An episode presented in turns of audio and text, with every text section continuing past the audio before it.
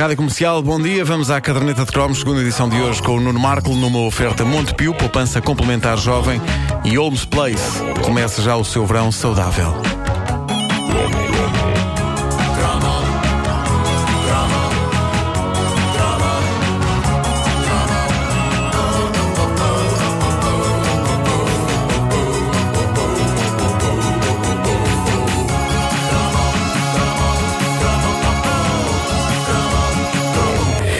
O Sound trouxe coisas extraordinárias à nossa vida. Permitam-me que vista as minhas calças à boca de sino para este cromo.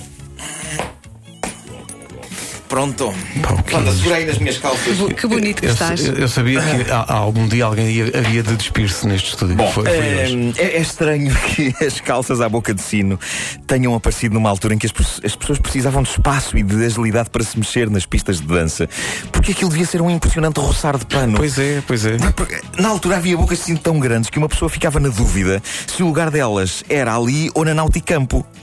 Na secção das tendas. Mas por outro lado, eram muito justas ao nível da Era em, em Itália, não é? Pois, na genitália era Sim, tudo muito, muito- muito apertado. apertado, não é? E cá para baixo era um espaço. Epá, impressionante, impressionante. Foi, foi uma época extraordinária para a música, bastava eu dizer duas palavras, ou melhor, uma palavra e uma letra, Bonnie M. Mas como sobre os Bonnie M já fizemos um cromo, hoje avanço para um dos projetos musicais mais estranhos daquela época. Era um duo musical feminino com pouca voz e com um sotaque que não se percebe se é de Espanha, da Bulgária ou de Marte. Mesmo assim, triunfaram, venderam discos à bruta. Talvez isso tenha a ver com o facto de haver gemedeira no início do single mais popular da carreira destas duas artistas.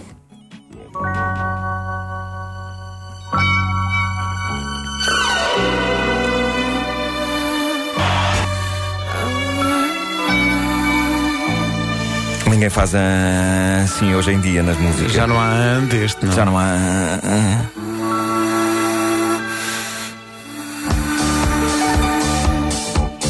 Que clássico.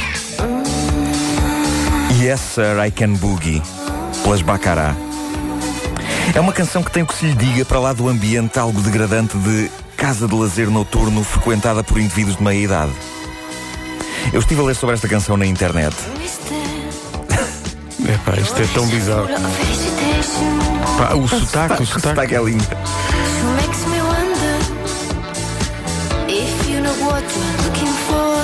Hã? Eu estive a ler sobre esta canção na internet. O, Boogie Woogie é uma dança, mas espanto dos espantos, quando ela diz Yes, sir, I can boogie. Sim, senhor, eu sei dançar o boogie. O que ela quer dizer é que sabe, eh, eh, realmente sabe de coisas. Eh, é uma metáfora, estão a perceber? É uma metáfora. É uma metáfora marota. É uma metáfora marota. Mais sobre esta metáfora, mais à frente. As Bacará eram duas artistas espanholas, Maite Mateus e Maria Mendiola. Elas juntaram-se em 1977 para assumir o papel de fantasia masculina internacional da era Disco Sound. Elas podiam não cantar especialmente bem, mas a combinação explosiva entre a gemedeira, os segundos sentidos e o sotaque provocou frição suficiente para que elas se tornassem muito populares naquela altura, embora haja coisas inquietantes quando vemos alguns dos vídeos delas no YouTube, sobretudo de atuações delas ao vivo com playback. Eu tenho a sensação que elas às vezes elas não sabem bem a letra da própria canção. Há uma então que vai um bocado de arrasto com a Elas outra. perdem-se, elas perdem-se. Pá, é incrível. Há Mas, uma que mas... só diz a terminação das frases. Ah, Oogie, ah, song. Eu Ah, às mas, faço isso nos nossos concertos também. pois fazes, fazes. O que vale é que estás defendida por eh, três, eh, três pessoas eh, que já foram comparadas, aliás, aos três tenores. Ui. Por pessoas malucas. Claro, claro. Bom, eh, o, o que é certo é que Yes Sir I Can Boogie é hoje um dos maiores clássicos da era disco e qual vinho do Porto acabou por ganhar com o tempo. Eu acho que, que hoje esta canção é uma, é uma refinada iguaria kits que me faz ter vontade de ser um indivíduo de 60 anos, sem cabelo e com bigode, a colocar notas presas à lingerie de strippers dizendo toma lá para comprares umas amêndoas. Eu tenho que prestar homenagem ao meu bom amigo e colega de profissão Eduardo Madeira, que é autor desta frase, num sketch dos contemporâneos em que ele faz de idoso que vai assistir ao programa da Luciana Abreu, sendo que a Luciana é interpretada pelo Bruno Nogueira, o que é uma coisa linda de se ver. Eh, e o Eduardo põe-lhe uma nota nas cuecas e diz a frase: Toma lá para comprar umas amêndoas. Que é possivelmente a melhor frase de sempre. Sempre. De toda a história. De toda a história. O sucesso das Bacará permitiu-lhes gravar mais um single triunfal com o sugestivo título Sorry I'm a Lady.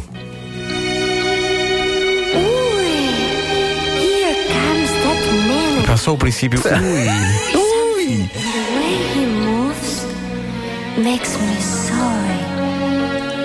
I am a lady. Mas ela está a pedir desculpa porquê? genial, isto é Está a genial. pedir desculpa porquê? Não sei, não percebo nada disto. Eu não percebo nada disto. Sou um bocadinho parecida com a outra, não é? Uh, basicamente, uh, uh, as Bacará chegaram a representar a Espanha no Festival da Eurovisão em 1978 com uma canção chamada Parlez-vous français, sempre, sempre levando o seu sotaque claramente para fora de pé. Mas acabava por ser isso que lhes dava graça. Aliás, há comentários no YouTube, nos vídeos delas, que são absolutamente sublimes, de homens que dizem que. O sotaque das Bacará é capaz de ser o sotaque mais avassaladoramente sensual e erótico da história.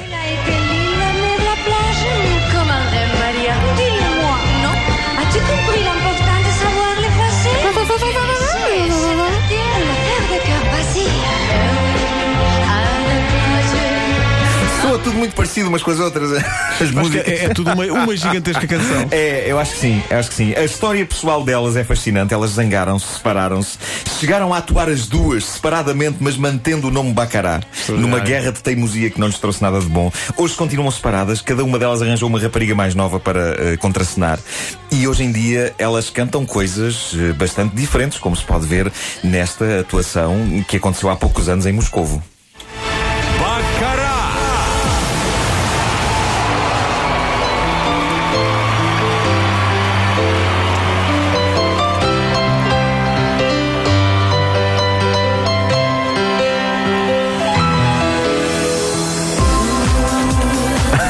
Tá- ao mesmo tempo foi, houve aqui um tratamento eh, à estética da coisa, não é? Atualizada dentro do, do possível, sim. Esticaram, esticaram a canção e esticaram também o vocalista.